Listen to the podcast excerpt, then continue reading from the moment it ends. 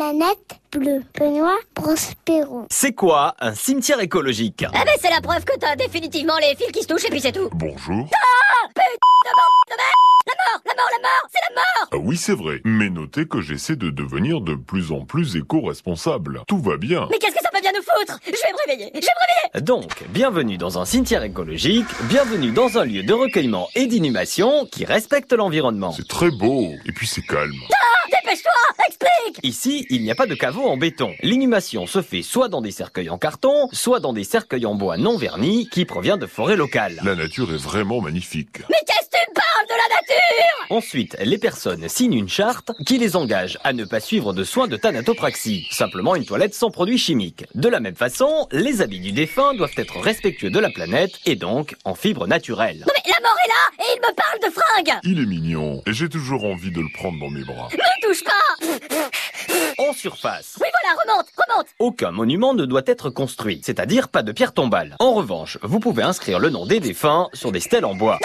Comment tu t'appelles Ah, et ça s'écrit comment Enfin, pour être cohérent avec le choix du défunt, les personnes qui viennent se recueillir ne peuvent pas déposer de fleurs en plastique ou encore utiliser des pesticides contre les mauvaises herbes. Ouais mais tu veux que je te dise Ça c'est encore un business pour nous prendre tout notre fric et puis c'est tout Bien au contraire.